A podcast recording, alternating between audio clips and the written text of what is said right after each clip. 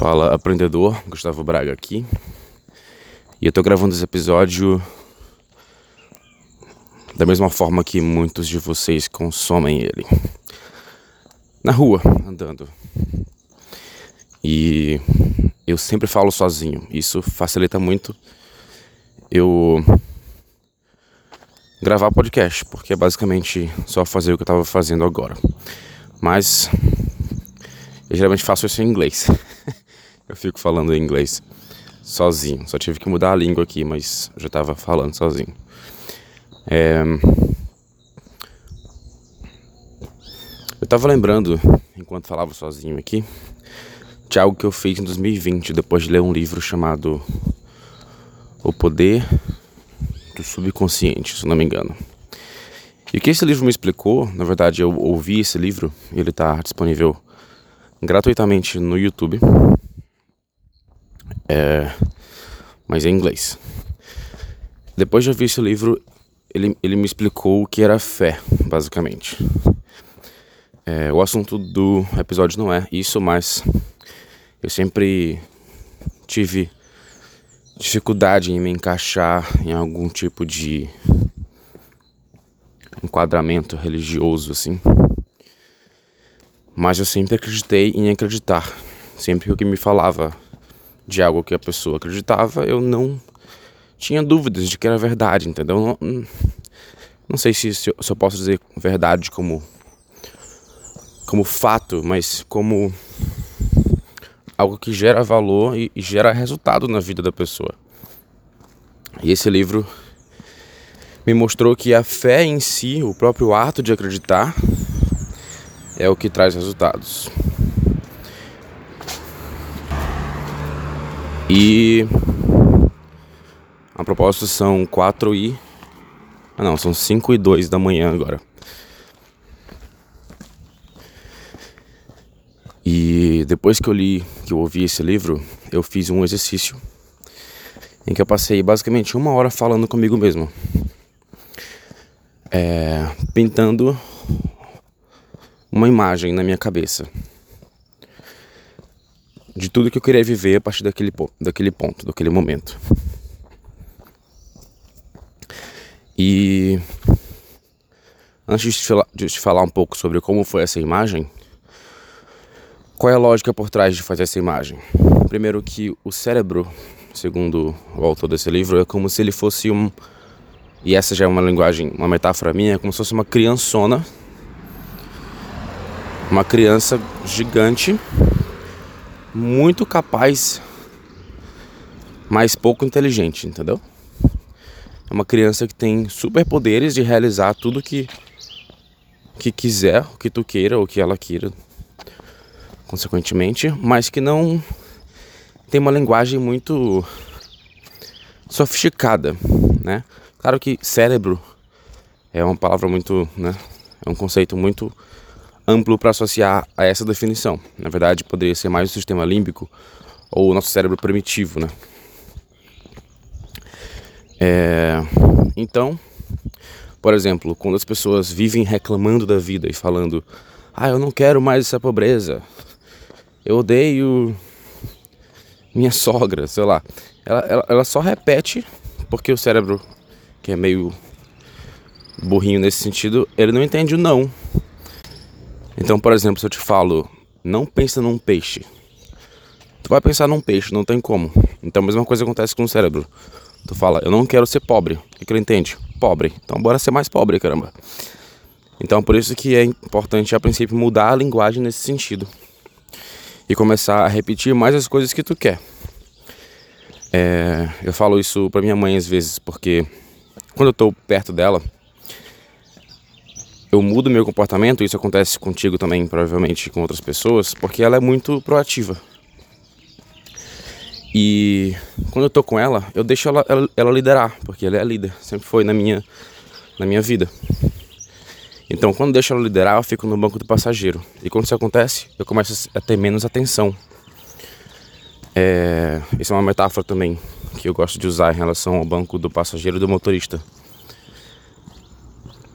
é, quando tu tá dirigindo um carro, tu tem que prestar atenção no caminho, para onde tu vai de onde tu tá vindo, aos perigos eminentes é, ou iminentes, não sei, não sei agora. E e quando tu vai pro banco do passageiro, tu psh, desliga, tu tá olhando o mesmo caminho, mas tu não tem responsabilidade de saber como voltar e para onde ir. Então, tu apaga aquelas informações da cabeça. Então, quando eu tô com minha mãe, ela eu me, me torno um pouco menos atento, de certa forma. E é, eu começo a esquecer as coisas, muitas vezes. Uma hora, uma hora eu, eu perco as coisas às vezes. É, de vez em quando. Daí ela fala, Gustavo, não vai esquecer, não vai esquecer, não vai esquecer. Aí, mãe, para de dizer para eu esquecer as coisas. Me fala para eu lembrar. Gustavo, lembra disso, lembra daquilo. Entendeu? Pode ser besteira, mas segundo essa, essa lógica do, do, do poder subconsciente, a gente tem que referir, né? geralmente mencionar as coisas que a gente quer, não que a gente não quer. É... Então, daí, depois que eu li esse livro, que eu ouvi esse livro, eu fiz esse exercício de visualização. Tem um cachorro muito bonitinho aqui na praça. É... E eu comecei a contar para mim mesmo uma história. Eu vou resumir essa história para ti e te falar por que contar uma história dessa para ti mesmo ou ti mesma é importante. É, nessa história, eu vou pro Chile. E lá no Chile eu tô num hostel. Mas eu tenho um milhão de reais na minha conta. Não, de dólares na minha conta. tenho um milhão de dólares na minha conta. E é, eu conheço nesse hostel e eu pinto, né, tipo, os detalhes desse, desse hostel. É, eu conheci um cara chamado Ricardo. Ricardo é empreendedor, também empresário, trabalha só online como eu. E ele me convida para no dia seguinte ir visitar uns amigos no Vietnã. Aí eu falo, bora. Aí eu mando um, um, uma mensagem para uma assistente que eu tenho chamado Larissa.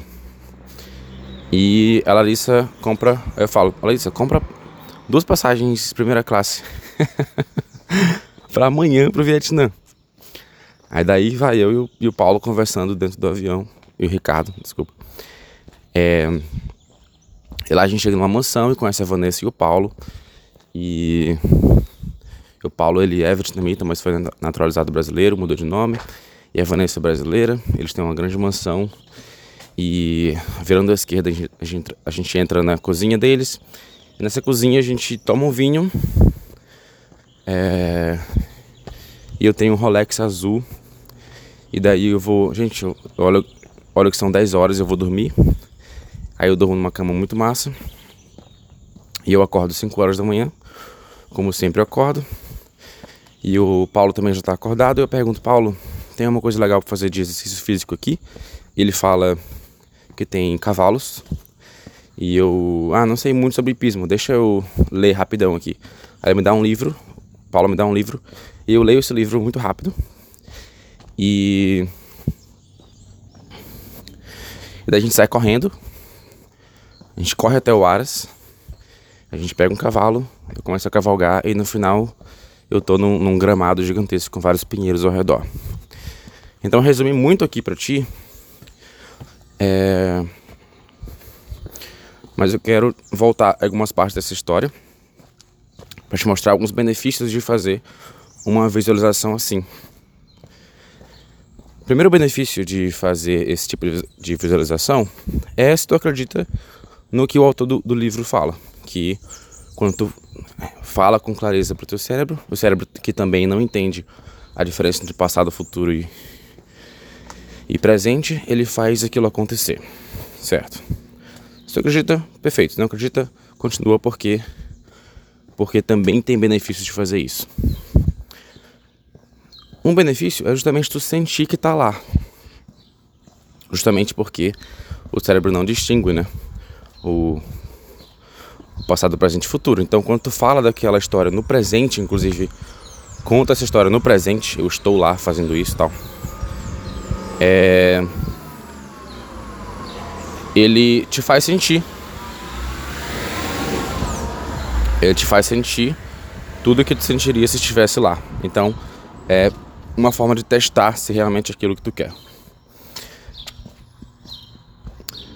Outra vantagem de fazer essa visualização é tu começa a perceber as lacunas que devem ser, que devem ser preenchidas para que tu chegue lá. Então, eu cheguei, eu estava no Chile.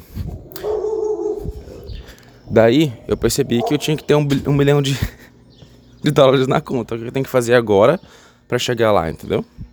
Então, pelo menos eu tenho uma métrica. A segunda coisa. É, aquele Gustavo dessa visualização, ele sabe sobre vinhos. Então, depois que eu percebi que eu queria saber mais sobre vinhos, eu comecei a estudar mais sobre vinhos.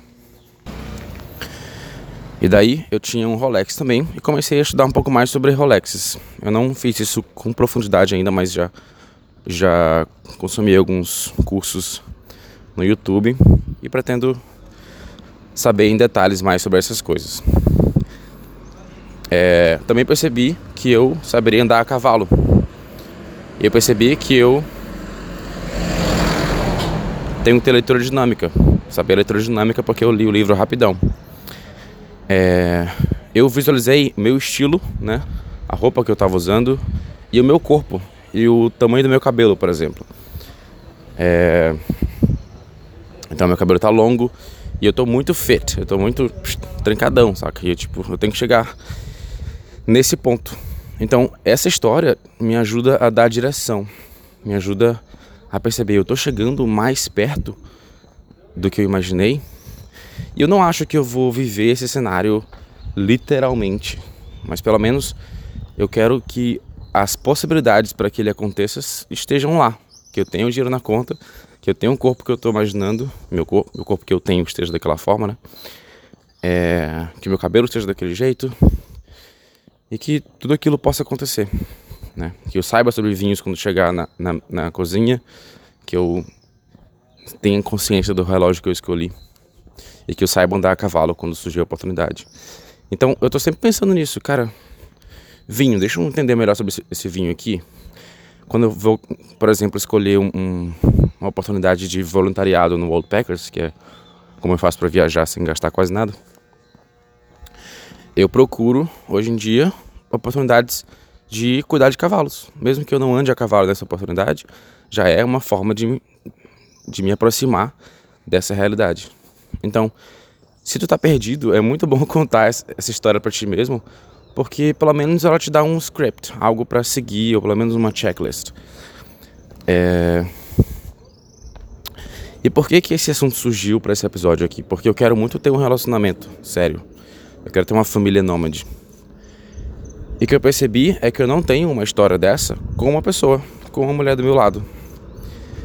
É, eu tenho uma lista de. Eu criei no, no, no Medium, eu criei uma, uma página privada. Eu criei uma página privada com um checklist das coisas que eu quero na, na mulher, na minha mulher. Ou na minha companheira, né? não minha mulher.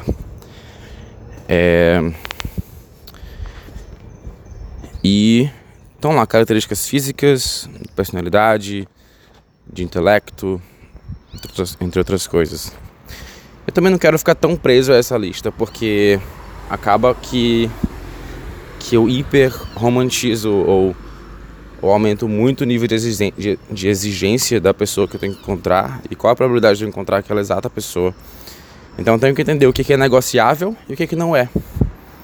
Por exemplo, ser engraçado, inteligente, ambiciosa, interessante, empreendedora e querer viajar o mundo é muito mais importante do que as características físicas, para as quais eu também tenho exigência, mas que tem mais flexibilidade.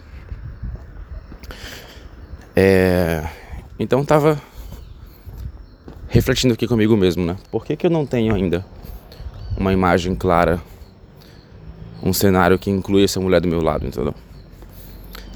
É, eu fico meio com medo assim de fazer essa imagem, essa imagem na verdade, porque tenho receio de romantizá-la ainda mais. Mas é, uma, é, um, é interessante eu imaginar, até para sentir, como eu falei, Se é com essa pessoa imaginária mesmo que eu quero estar.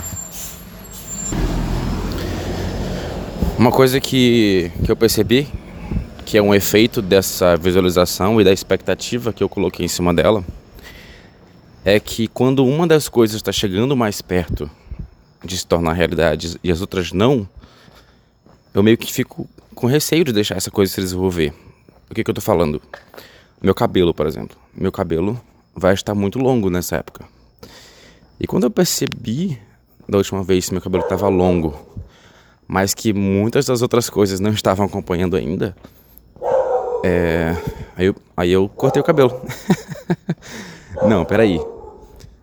Eu tenho que. é besteira.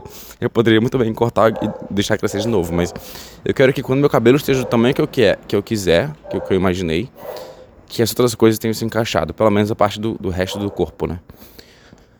É, então eu vou colocar como compromisso para mim, não deixar mais, não cortar mais o cabelo e fazer com que quando ele chegue na, no, comprimento que eu imagino, que meu corpo esteja como eu imaginei também. Então é isso aí, tu já fez algum exercício de visualização? Se tu fala inglês, recomendo que tu procure The Power of the Subconscious Mind no YouTube é, e entenda lá quais são as qual é a lógica por trás, tem várias histórias que ele conta também. E, e, as aplicações diárias também desse tipo de visualização, como por exemplo coisas como acordar na hora que tu quiser, só visualizando isso antes de dormir, ou até mesmo enviar boas vibrações para as pessoas. É... é isso aí. Então, tem um post lá no Instagram, no Gustavo Braga Santos, onde tu pode deixar um comentário sobre esse episódio. E me manda um feedback lá no direct, sempre que tu ouvir, me fala, porque eu gosto de. Eu preciso, né, como criador de conteúdo, saber que as pessoas estão recebendo o valor dessas pequenas contribuições aqui. Cheirinho, obrigado por vir até aqui e até o próximo episódio. Ah, peraí, peraí, peraí. Um extra aqui para quem ficou até agora. Uma coisa, uma vantagem extra de fazer esse exercício de visualização acontece também durante o exercício de visualização, que é tu começar a perceber quais são as tuas crenças limitantes, né? Eu sei que é uma palavra muito clichê já, mas o que eu quero dizer com crença limitante? Quais são as coisas que tu tem medo de fazer até na imaginação, entendeu? Por exemplo, essa história começa eu indo para um hostel no Chile. Ir para um hostel no Chile é muito mais barato do que ir para o Vietnã, de primeira classe. Porque o que, o que eu percebi durante essa história? Que até mesmo na minha, visualização, onde eu posso fazer tudo o que eu quiser, eu ainda me coloquei numa posição em que eu ia ter pouco dinheiro para viajar. Entendeu? Aí eu comecei a trazer um pouco mais pro outro lado.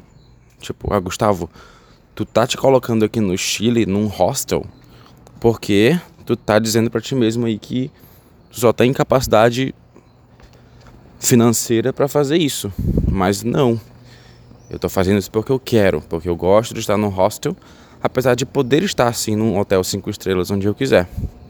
Então eu coloquei o dinheiro na minha conta ali nessa história, um, um bilhão, um, milhão, um milhão de dólares ali, tipo, é, a capacidade financeira que eu tenho. E isso, enquanto eu falo, eu também sinto uma certa dor, entendeu? Cara, Gustavo, será mesmo que tu vai ter um milhão de dólares na conta? Por favor, né? Todo mundo consegue fazer isso eu acho que não vai ser um deles. Então, tem uma vozinha aqui na minha cabeça. Até eu imaginando, falando, ah, será? Entendeu? Isso é muito chato. Mas é plenamente possível. É, e daí, eu resolvi, na história, conhecer o Ricardo lá, né, nesse hostel, e me levar. E ele me convidar para o Vietnã. Que é uma passagem que é 6, 7 mil reais, entendeu? E eu tranquilamente mandei um dinheiro, mandei um, um uma mensagem para minha assistente Aí eu percebi, ah, legal, vou ter uma assistente. E eu escolhi o nome dela, Larissa. Isso também começou a me, me, me trouxe algumas, alguns impactos na vida já. Por exemplo, eu tive uma sociedade com uma pessoa chamada Larissa, é, que fez alguns trabalhos de assistência é, virtual pessoal para mim. E também saí um tempo com uma pessoa chamada Larissa que compra passagens.